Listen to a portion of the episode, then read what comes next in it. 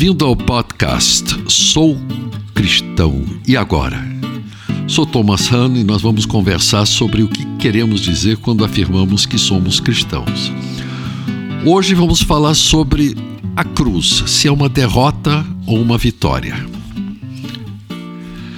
Durante o carnaval de 2019, uma escola de samba criada pela torcida organizada de um certo time de futebol muito popular exibiu em seu desfile uma cena em que Satanás celebrava sua vitória sobre Jesus.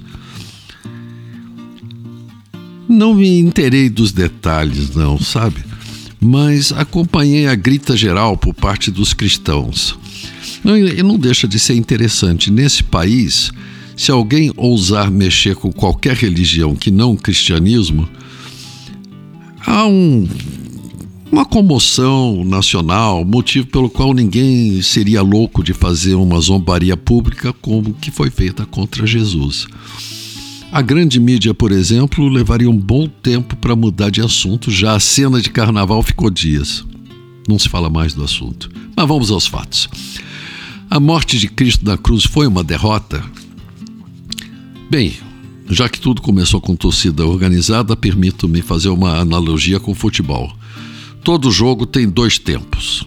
Imaginemos, por exemplo, que o primeiro tempo fosse a crucificação e a morte de Jesus. Se o jogo terminasse aí, o resultado seria 1 a 0 a favor de Satanás. Jesus teria morrido, assim como todo mundo morre.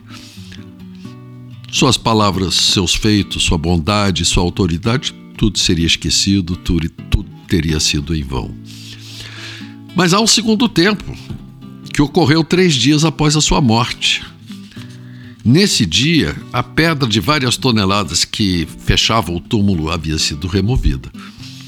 O corpo enfaixado de Jesus não estava mais lá, só restavam as faixas cuidadosamente dobradas. O túmulo estava vazio e mais, Jesus apareceu, não em espírito, não como um fantasma, vamos dizer isso assim, mas em um corpo e para várias pessoas. Acompanhou dois discípulos numa estrada que ia para Emaús.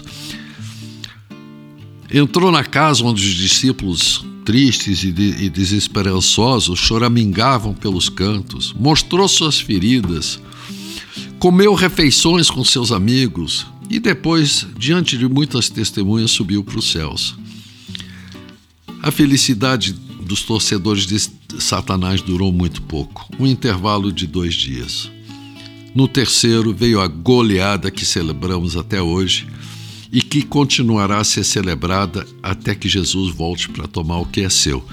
Diferentemente dos torcedores de um time de futebol, nós, os torcedores por Cristo, somos os beneficiários diretos da sua vitória.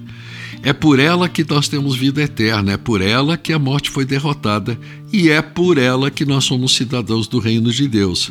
E é por ela que somos filhos de Deus e é por ela que, justificados pela fé, temos paz com Deus. Nunca houve dúvida quanto à vitória de Jesus. Ela foi anunciada no capítulo 3 do livro de Gênesis, que é o primeiro livro da Bíblia.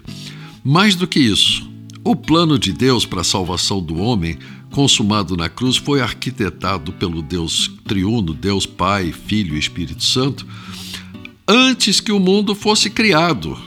Vivemos num mundo em que Satanás ainda tem uma certa liberdade e tem muitos seguidores. Mas não se iludam.